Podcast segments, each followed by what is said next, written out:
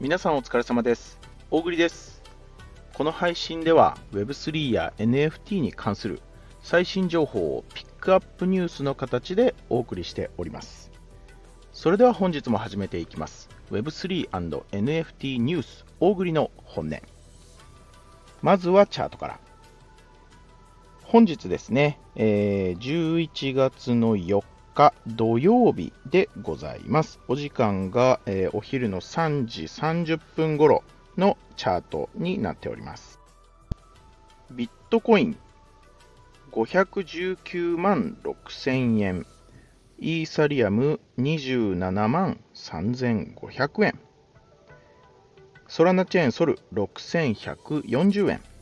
ポリゴンチェーンのマティックが99.6円。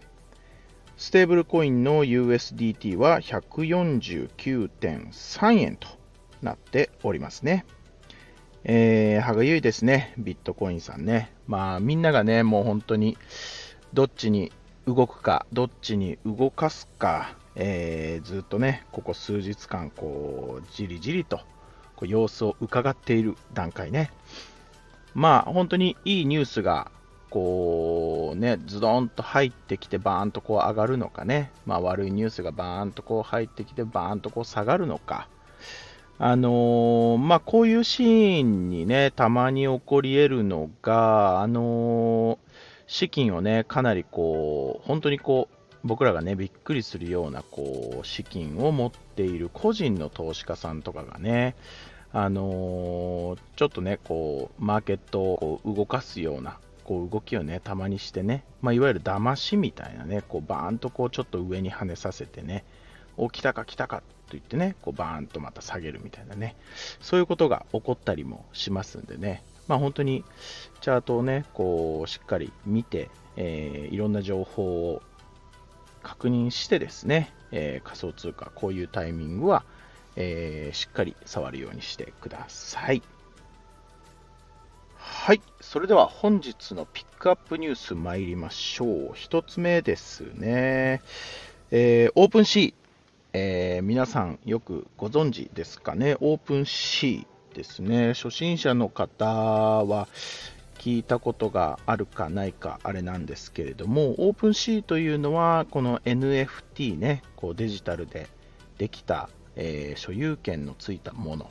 えー、NFT。この NFT をこう売買するマーケットですね。こうヤフオクとかね、メルカリみたいな、えー、マーケットプレイスの NFT バージョンが OpenC と言われるサイトなんですが、まあ OpenC っていう会社がね、こう運営してるんですけど、まあここがね、50%の従業員を解雇。本当かね、これ。50%って言ったらこう半分ですよ。まあ、あのー、ね、理由としては結構前向きな発言をしていて、やっぱりこうオープンシーっていうのは今この NFT の取引においては最もね、こう、もう、もう当時から、もう NFT が生まれた時から、えー、今日まで、もうずっとね、こうトップをこう走り続けている、こう NFT のマーケットプレイスナンバーワンのね、マーケットプレイスなんですけど、まあちょっとこうね、利益が上がって従業員も増えて、まあいわゆるちょっとこう収集がつかなくなってきたんでしょうね。こうユーザーからのこう声っていうのが、こう上層部に届きにくくなったっていう背景があるみたいです。まあ本当か嘘かはね、ちょっとわかんないんですけど、こう前向きな話としてはこうユーザーとねもっとこう直接つながることができるようにこう小さなチームに移行していくぞという話でね。で、まあ、あの、さらにね、オープン C をこうレベルアップさせるために、 OpenSea 2.0 にアップグレードするための準備期間中って言ってね、まあ、本当にその、いろいろね、 Blur とかね、あのー、いろんなこう、 OpenSea をね、こう、食ってやろうっていうマーケットがね、こうたくさん出てきてるんですよ。まあ、そんな中でも、やっぱり業界のリーダーでね、あり続けることをこう目指して、どんどん柔軟に変化していくよって言って言われてますね。まあ、こう解雇された、ね、スタッフさんにはまあしっかり4ヶ月分の退職金をこう支払うって言ってね、どうなんですかね、どんなこう裏事情があるのか、ちょっと気になる部分はありますが、えー、そういうニュースが飛び込んできておりますと。次ですね、えー、まあ、日経からです。まあ、昨日ね、ちらっとお伝えした、まあ、イーロン・マスクがね、AI に本気で参入してくるぞって言って、XAI っていうね、こう新会社をこう作ったわけなんですよ。で、まあ昨日ツイッターでね、まあ X、ツイッターでイーロンさんがね、この XAI の、この AI のこうね、こう機能を、まあ一部のユーザー限定にちょっとこう発表するよって言ってね、詳細不明でね、言ってたんですけど、まああの本日、まだしっかりした詳細出てないんですけど、まあ一部のユーザー、この一部のユーザーっていうのがどうやらね、こう X の、あのー、サブスクのね、あのー、プレミアムプラスっていう結構あの一番お高い、えー、20ドル、月20ドルぐらいなのかな、する、ね、プランにこう入ってるユーザー限定で公開していくみたいなんですけど、まあ、詳細はね、本日4日にね、イーロンさんがこう発表するよって言ってね、言ってるのでね、ちょっと要チェックで確認していきたいなと思うんですけれども、まあ、チャット GPT ね、ここにね、もう本当に食ってかかるっつって、ここを倒していくって言ってね、言うてます。で、まあ、あのー、もう最も今ある中で、こう、現在ある AI の中で、最高のクオリティのものだって言ってね、もうイーロンさんはっきり明言しております。本当なのか、嘘なのか、楽しみですよね。まあこうね、ワクワクさせてくれる新機能があれば、まあ、僕らもね、またどんどんそういうのを活用して、進化していきたいですよね。まあ、この AI っていうのは、個人的には、あのー、まあ、Web3 が発展していく、本当にキーポイントになるんじゃないかなと正直思っていて、なんでかっていうと、まあ、皆さん Web3 にいる中で、Web3 コミュニティにいる中で、当然にね、この AI ってもう最近すごく聞きますよね。あの生成 AI でね、NFT の画像とか PFP のこうキャラクターとかをこうね、こう作ったりとかね、AI でこう勝手にね、こう何千枚っていうこう画像を作ったりとかね、こう Web3 のこう中にいても、こう AI っていう技術はすごく今活発に効くトピックかなと思うんですけど、この AI っていうのはね、もう皆さんも当然理解できると思うんですけど、Web2 のね、いわゆる全く Web3 と関係ない企業にとってもかなり重要なトピックなんですよね。あのいろんな企業がね、この今チャット GPT をね、使ってね、こう良くしようとね、あのシステムを良くしようって言ってね、分かりやすくしようって言ってね、簡易的にしようって言ってね、どんどんいろんな企業がこの AI を取り込んでるわけなんですが、もうこの時点でね、こう AI がね、Web3 と Web2 をね、もうつなげてくれてますよね。まあ、あとはね、これがね、こうどんな風にこう広がっていくのか、まあ、この AI 技術についてはね、僕も注目してちょっとチェックしてますんでね、また何か新情報があればお伝えしたいと思います。次ですね。まあ、あのー、日経読んでったらね、あ、あのー、気になるなって言ってね、これまあ Web3 と直接、あのー、直結してるような話ではごめんなさい、ないんですけど、まあ面白いなと思ってね、まあこの日経の見出しがですね、柴犬が人類導く謎ゲー世界100万ダウンロードって言ってね、ちょな 謎ですよね。もうだって、謎ゲーって書いてあるんだもん。あの、見出しに。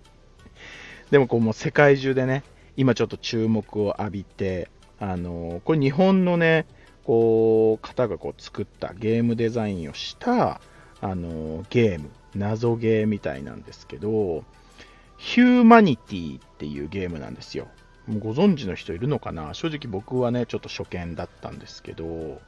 本当にこの柴犬がね、一匹の柴犬が自我を失った人類を導くっていうね、パズルゲームなんですよ。まあ、すごいこう奇妙な世界観で作られていて、まあ、それがね、結構こう、世界中の人にね、こうなんだなんだこれなんだなんだって言ってね、興味を引いて、えー、100万、今現在でこう100万ダウンロードって言ってね、まあ、もっとどんどんね、伸びていくんでしょうね。まあ、こう、ユーザーは、主人公ですよね。こうユーザーは、こう白く光る、こう、一匹のその柴犬。もう僕らは柴犬なんですよ。で、こう、ワンって言ってね、一声鳴くと、そのこう人間がぞろぞろとその犬に、僕たち柴犬についてくるっていう。で、こうなんかこう道をね、こう誘導していって、こう、ゴール地点がこう光の柱がゴール地点みたいなんですけど、そこにこうみんなをこう引き連れて、こう導いて連れていくみたいな。で、こう連れていくのをこう誘導を見すると、こう人がね、こうバラバラとこう足場がこうなんか落下してこう落ちてくみたいなんですよね。まあ、謎ですよね。これ本当面白いのっていうね。ヒューマニティですわ。まあ、プレイステーション4や、まあ、PS5、あとは Steam っていうね、こうゲームプラットフォームでこうできるって言ってね。まあ本当ちょっと気になるんでね、一回試してみたいんですけどね。まあやっぱりこう、なまあ何がね、こう気になったかっていうとね、まあ、なんでこんなゲームが世界中でヒットしたのかっていうね。まあ、僕いつもこういう考え方するんですけど、やっぱりどの部分がこう世界中でヒットしたのか、まあ、やっぱりこれはね、おそらくこのもう謎ゲー、もう本当にこう奇妙な世界観、なんだなんだってこうね、まあ、らゆる人に思わせる。これですよね。もうこれっていうのはやっぱりもう Web3 とかね、NFT をこう広めていく上でも、やっぱり重要だと思うんですよね。僕自身もね、全然ちょっとできてない、もうこういうね、ことっぴょうしもない、こう奇抜なね、アイディアをね、こう思いついた方いたら、もうどんどん僕に教えてください。丸パクリします。すいません。ご了承ください。どんどんね、教えてほしい。っていうのにもうやっぱりこう、もう正規ルートでは、例えばこう NFT、Web3 を広めるときに、今僕らがやってるのって、基本的にね、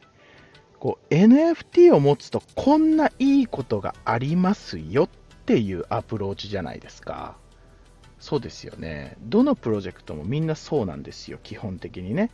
この Web3 に入るとこんないいことがありますよって。NFT を買うとこんないいことがありますよっていうね。まあ、あとはね、こうすごくね、こう面白い、こう面白いっていうかこうね、